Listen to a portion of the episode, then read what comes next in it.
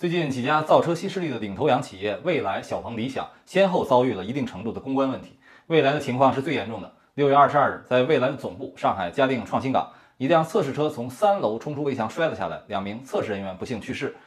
除了对事故原因的讨论之外，蔚来在官方的回应上，开始时明确表明与车辆本身没有关系，表述不够精确，态度上也显得不够诚恳。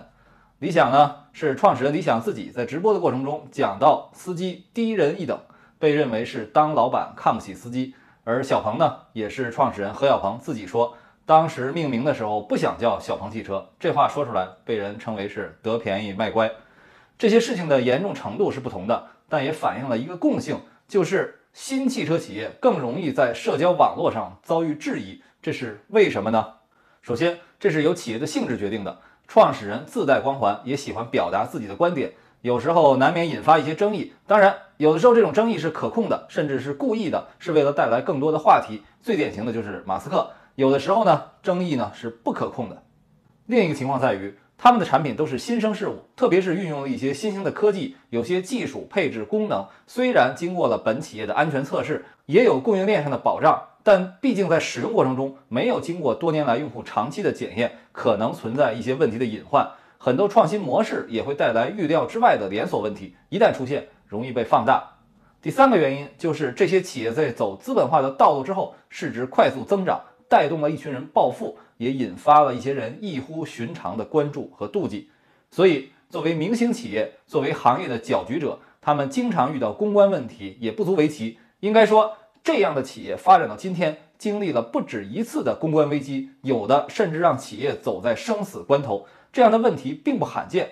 对于他们而言，希望能够更多的通过引导舆论，使自己的传播达到最佳的效果，而不是像传统企业公关一样去压制。所以，在这个过程中就增添了风险，一招不慎就有可能被千夫所指，甚至落入陷阱。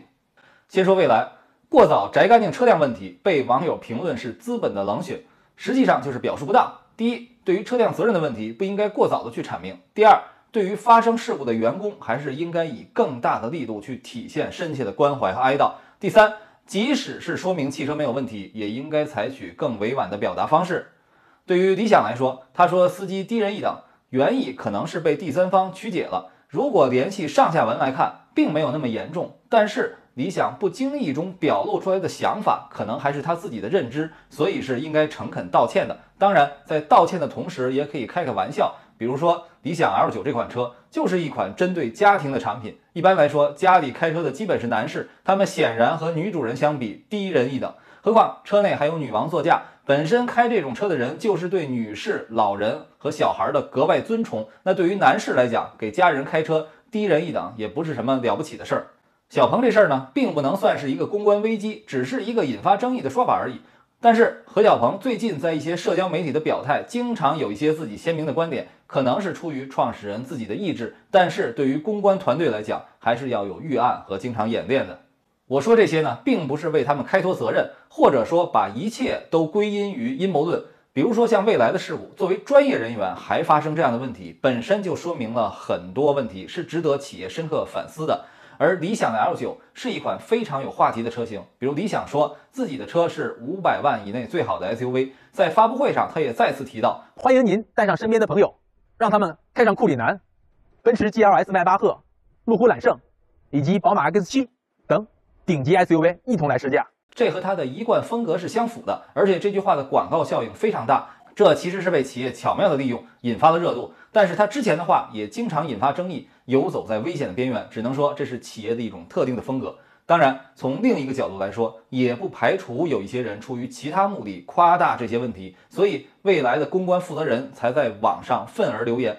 网上有几个所谓的大 V 哭天喊地、呼朋唤友，往往会迎合特定人群。这些人。并不一定是该品牌的目标用户，但足以扰乱视听，特别是有可能影响对这些企业比较敏感的投资人或者地方政府，这就导致了车企需要花费更大的精力来解决问题。对消费者来说，也很难要求他有这样的眼力去辨别。对企业的传播来讲，确实是非常大的挑战。在这些企业的成长过程中，为了博流量而抹黑，简直就是一种成名捷径。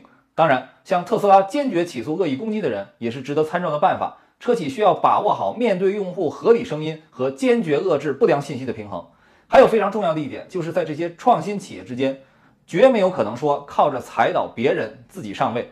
大家共同需要消费者接受你的理念、你的新品牌、你的技术，对你产生信任。所以这些企业之间绝不能窝里斗，还是要共同维护良好的舆论环境。